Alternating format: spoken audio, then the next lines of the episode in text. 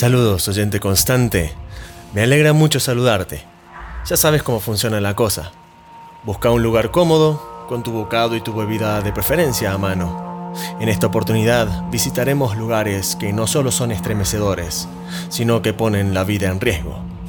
Quizás si sos hombre no tengas mucho de qué preocuparte. No es una declaración sexista, es una triste realidad. Una que un subgrupo del género masculino, integrado por cobardes, se ha encargado de crear. Sin más preámbulo, comenzamos. Esto es... Hágase la oscuridad. Hija, ¿estás viniendo? En un rato más cercano a la parada. Amiga, ¿ya estás ahí? Estoy a dos cuadras. Sigo esperando. Sí, sí, en diez minutos estoy ahí. Espérame que ya llego. Dale, te espero afuera. Me dijiste que en 10 minutos estabas. Amiga, ¿dónde estás? Te estoy llamando, ¿podés contestar? Amiga, te estoy llamando. Contéstame. Bienvenido al buzón de voz claro de 1.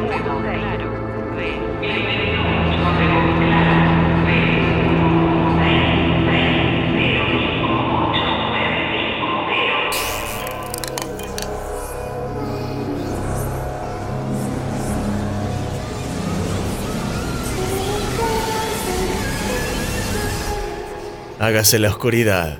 Historias y audiorelatos de terror y suspenso.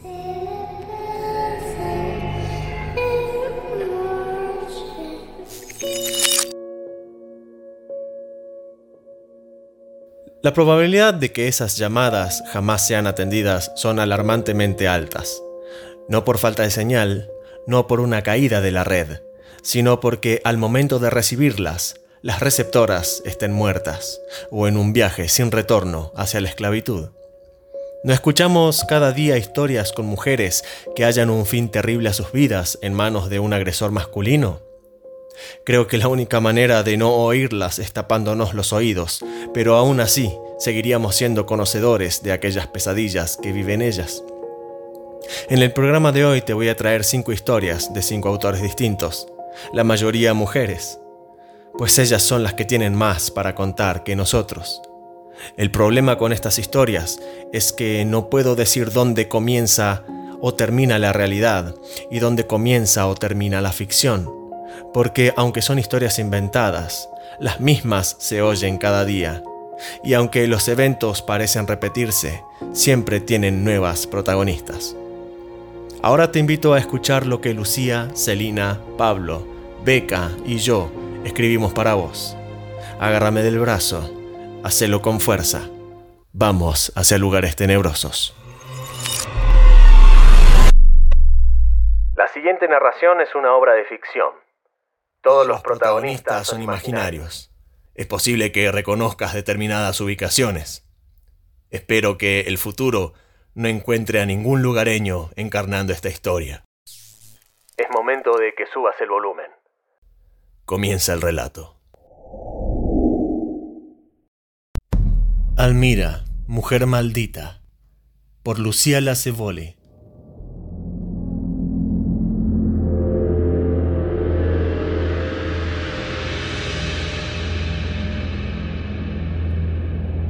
Cuando Almira tuvo 13 años, le eligieron un marido. Que me muestre su rostro, dijo el hombre que la triplicaba en edad. Es aceptable, la tomo, dijo de nuevo, y la hizo su esposa. Almira era muy obediente y honraba las palabras de su padre.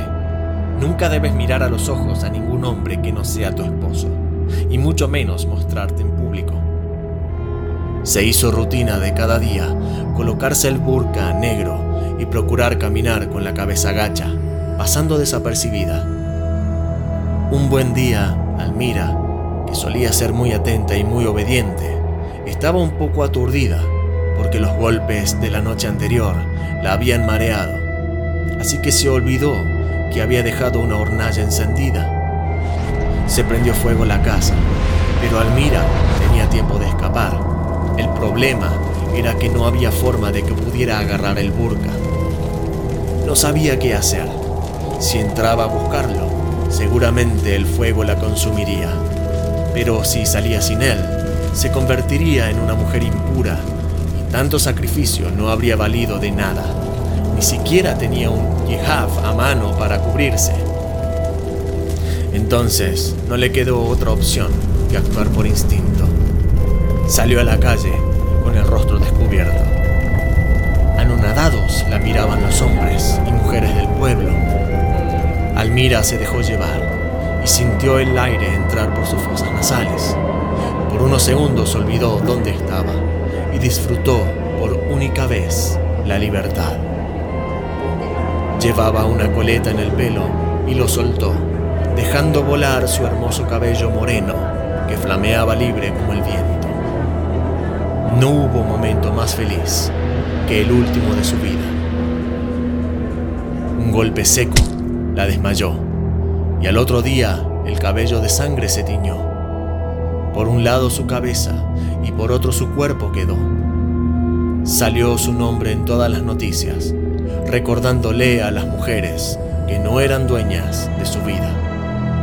Hay quienes dicen que susurra el viento el nombre de Almira cada vez que sufre alguna de sus amigas, pero otros aseguran que se presenta asustándolos en sus pesadillas, porque esa mujer estaba maldita.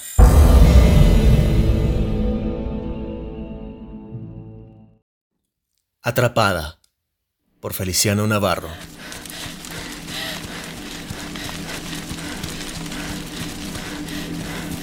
Soñaba con su esposo. Era un sueño vívido, de esos que casi no se distinguen de la vida real. En particular, porque los golpes que él le propinaba eran iguales en ambos planos de la existencia. Pero del lado onírico, ella no los sentía tanto.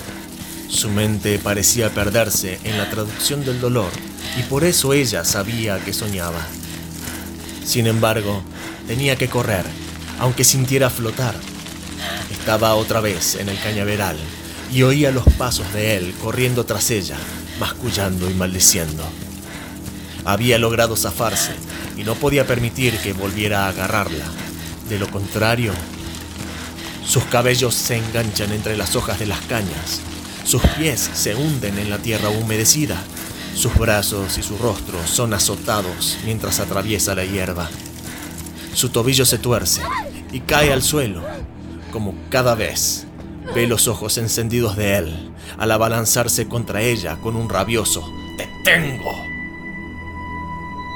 La toma por el cuello y en su mente lee la frase hasta que la muerte nos separe y piensa que así sea. Lo último que escucha es aquel venenoso te tengo repetirse.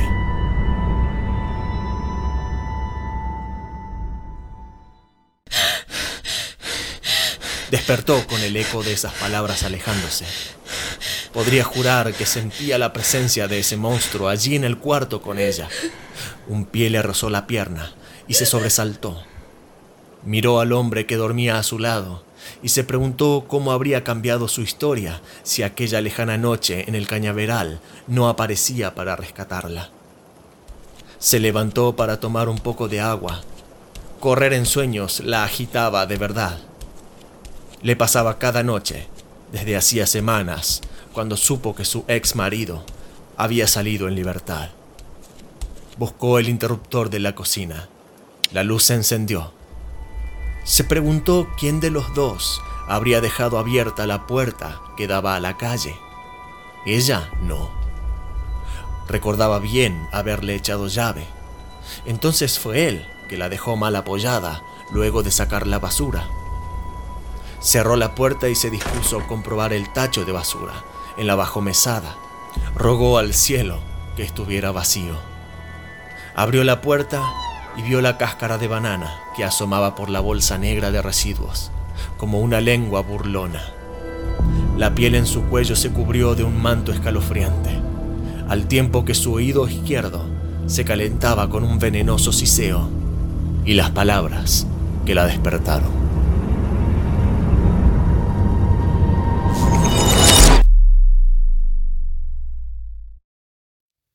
Carla, un relato de Pablo Baustian.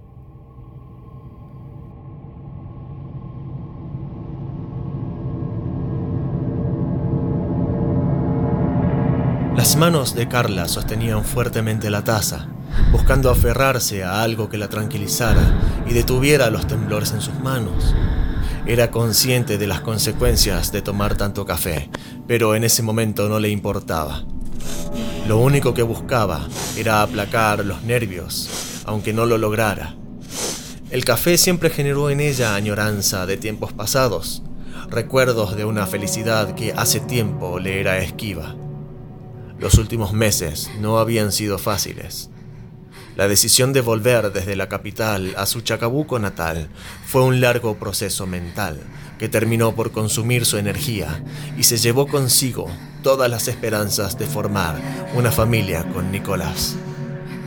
Tampoco le gustaba estar sola, y si había algo que se podía sentir en su pueblo, más allá del silencio ensordecedor, era la soledad.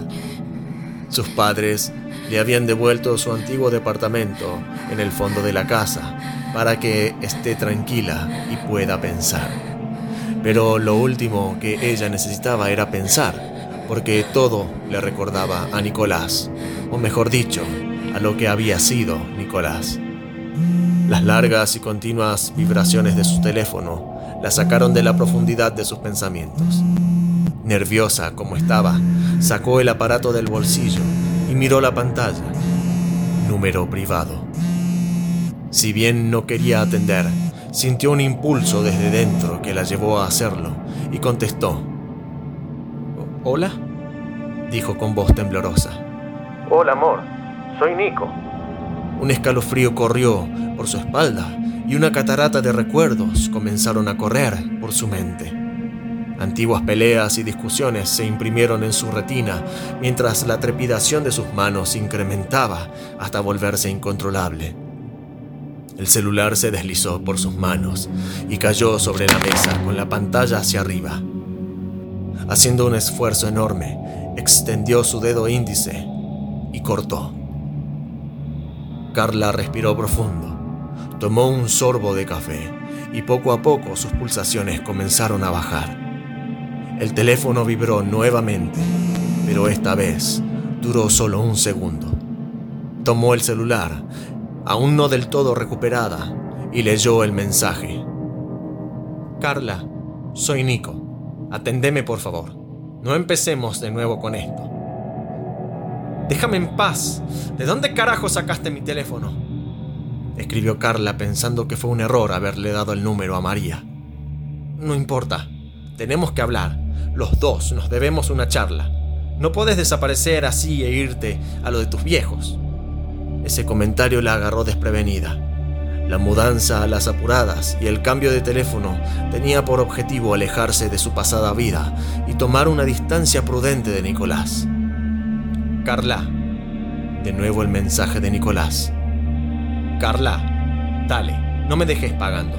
Estoy en viaje para Chacabuco, arriba del micro. Llego y voy para lo de tus viejos. Quiero que hablemos, que resolvamos esto, como sea. El sobresalto hizo que abra sus manos y el celular cayó sobre la mesa, llevando por delante la taza de café y vertiendo todo el brebaje sobre la mesa. Carla quedó inmovilizada. Quería escapar, salir corriendo e irse lejos de ese lugar, pero su cuerpo no le respondía. Sintió que su respiración comenzó a acelerar y sus manos se humedecían con sudor. Su cabeza comenzó a dar vueltas a medida que florecían imágenes desagradables en su mente. El temblor se extendió ahora a todo su cuerpo. Era incontrolable. De un momento a otro, comenzó a sentir que el aire le faltaba y los mareos se hicieron presentes. Si bien el cuerpo ya no le respondía, le pareció escuchar de fondo el rechinar de la reja oxidada del patio de su casa y el sonar de pasos que se acercaban. Carla no pudo más.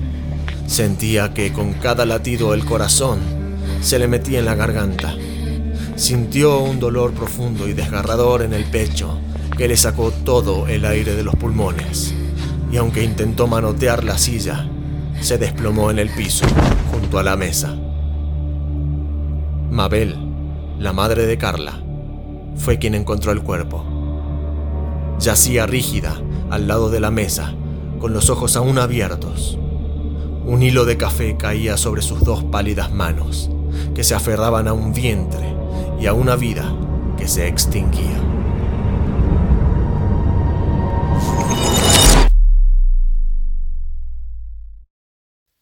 Estación Aedo, por Dreusen.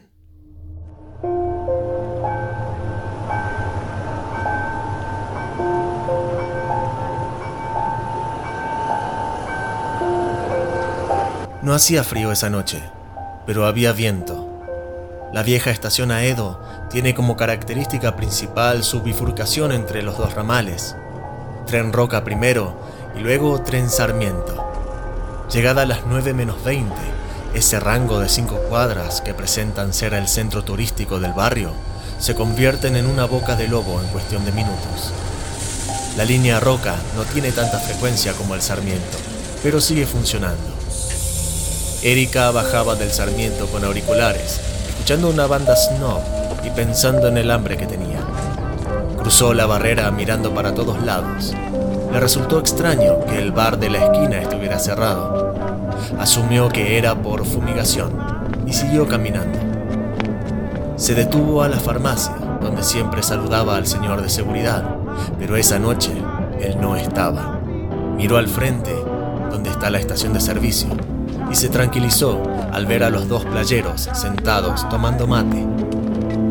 Una correntada de viento le voló el pelo, haciendo que éste se le pegue a la cara y la haga detener. Tratando de desmarañar su cabellera, se saca los auriculares y ahí se da cuenta de algo raro. No había ruido. No es común que en un barrio transitado con estaciones de trenes y colectivos haya tanto silencio. Esa fue una de las pocas veces que pensó en lo oscura que era esa zona. Decidió apagar la música para prestar más atención. Llegando a la bifurcación de las vías, donde pasa esporádicamente el roca, se detiene por inercia para mirar a ambos lados y en el momento que pisa las vías, escucha la bocina del tren. Ahí entendió que lo que le resultaba raro era que la sirena de aviso de los cruces no estaba sonando. Al ver el tren acercarse, se echó para atrás y esperó a que éste pase. Mirando con desconfianza el andén de la derecha, vio lo sombrío y tenue que estaba. Eso no fue lo que le llamó la atención, sino la chica sentada en él, ya agarrando sus cosas para subirse al furgón. Estática, se quedó pensando por qué esa chica estaba ahí cuando hay varios colectivos que van hacia la misma dirección y es mucho más seguro. El tren frenó. Bajaron pocas personas de él y la chica se quedó parada mirando las puertas. Lentamente vio cómo su cara se iba transformando en una expresión de pánico terrible en cuanto dos hombres tomaron de ella y la arrastraron fuera de la formación, en el instante que ésta empezaba a marchar. Desesperada, Erika gritó con todas sus fuerzas que la dejaran ir. Haciendo caso omiso, los dos hombres amordazaron a la joven y se perdieron en las puertas del andén. Sin aliento, girando sobre su propio eje, con los ojos llenos de lágrimas y temblando, atinó a dirigirse hacia la estación de servicio para pedir socorro a los playeros. Manteniendo la poca fuerza que tenía, ya fue tarde cuando sintió la bolsa negra sobre su cabeza y los brazos ajenos sobre su cuerpo.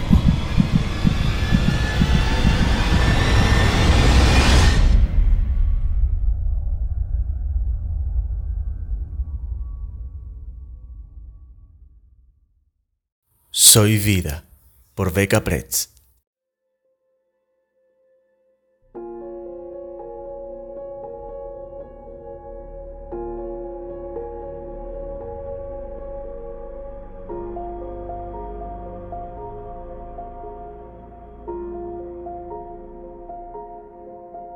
Recuerdo la primera vez que te vi. Un huracán de emociones confusas nació desde mi estómago hasta el borde inferior de mi garganta.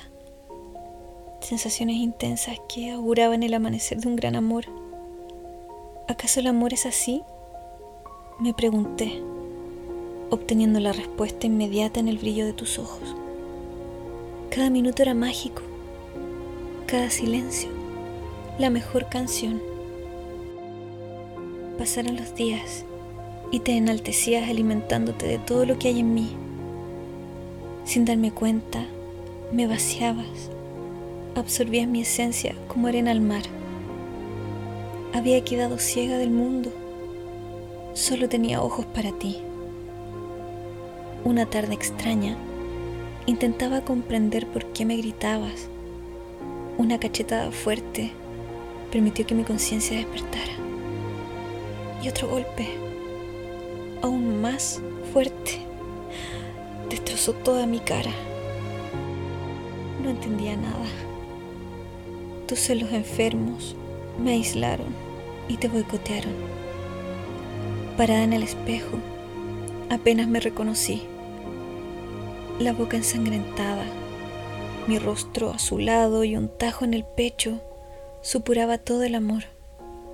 Amor con fecha caducada, podrido. Confundida y vacía, entendí que el amor no podía ser así. Había cambiado mi todo por tu nada, convencida que era al revés. Amor, no me dabas amor. Solo te ocultabas detrás para vaciarme. Creí esas hermosas frases que me enamoraban Sembraste tanto dolor que me quitaste hasta las palabras y quedé sumida en el silencio más absoluto y oscuro, con todos mis miedos y mis inseguridades consecuentes. Sobreviví. Aunque tocaste mi puerta varias veces, debo decirte que ya no te queda el disfraz. Agotaste todas las frases, recuperando tu hostilidad. Tanto vacío me hizo ver el todo que me conformaba. Tanta soledad me ayudó a descubrir que soy más de lo que tomaste para rellenar tu cloaca. No fue fácil aprender a quererme como te quise y entender que aún puedo quererme más sin estar pendiente de la hora o desgastar neuronas en qué decir, en qué pensar. Quererme, con la paz necesaria para disfrutar de mí con mis pausas y mis tormentos, con respeto. Aprendí que el amor soy yo, con ganas de reír y bailar donde sea, sin tu mirada injusta y tu juicio equivocado. El amor soy yo y yo soy vida.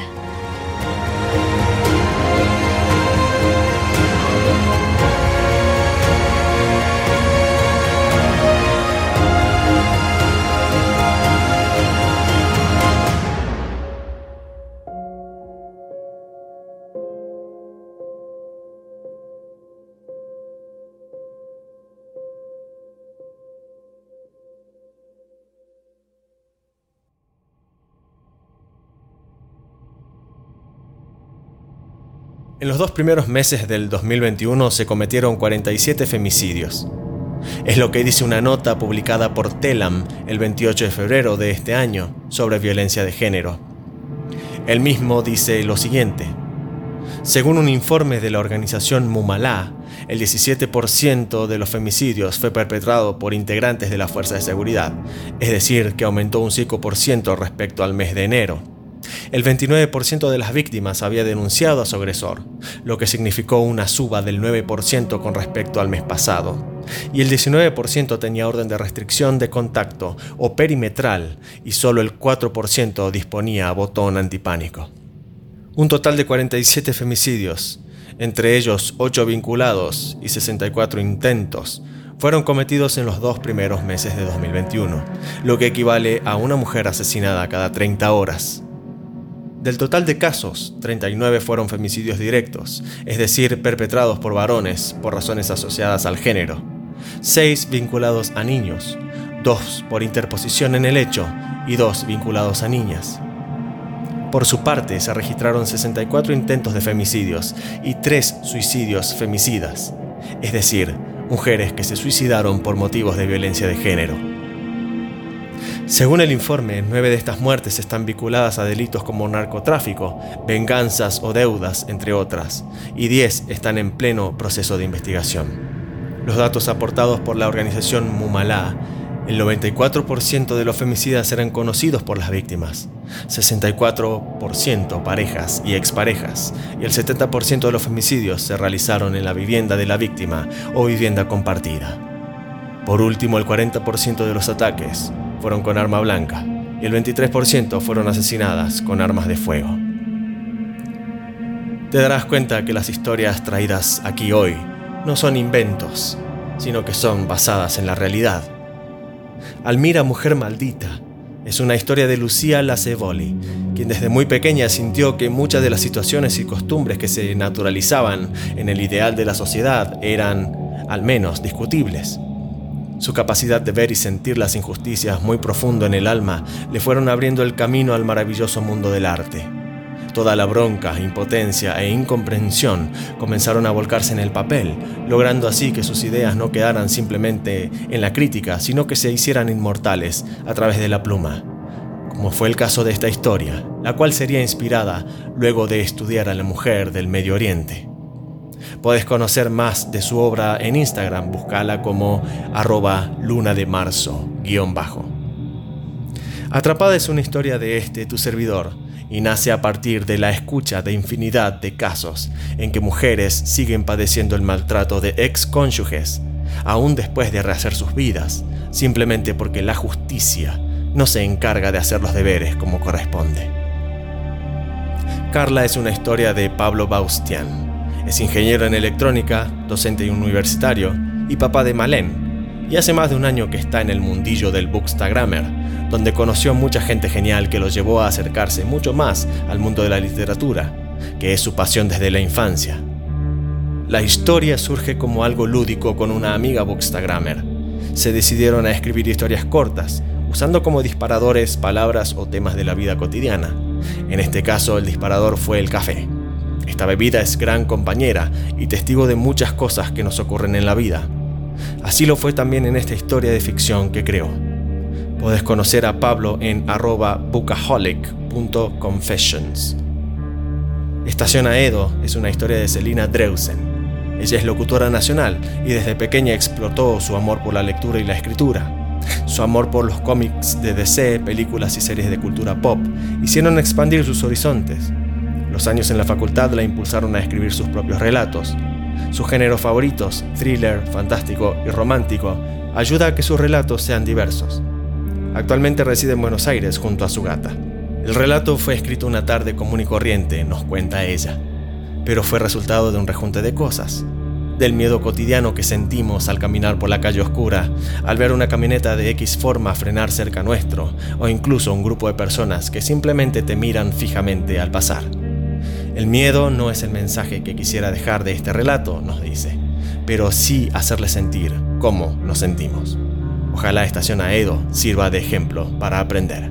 Podés conocerla siguiéndola en arroba books by Selina, a través del cual recibirás un cálido saludo la mayoría de las mañanas, para recordarte que todo es un mundo maravilloso.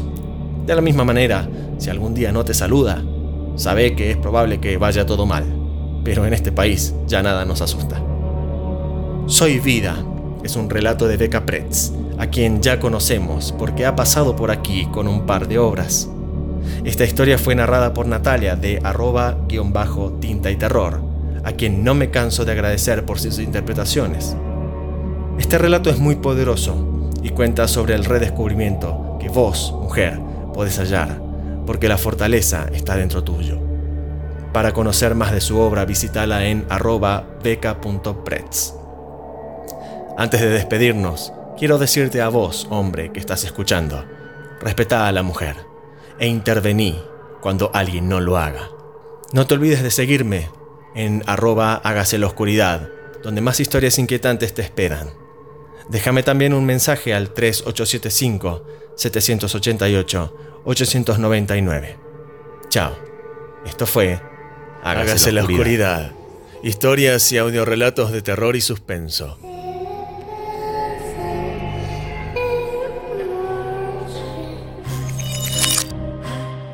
I'm fire, I'm a warrior, I'm a fighter, I'm a woman, I'm a child, I'm an animal,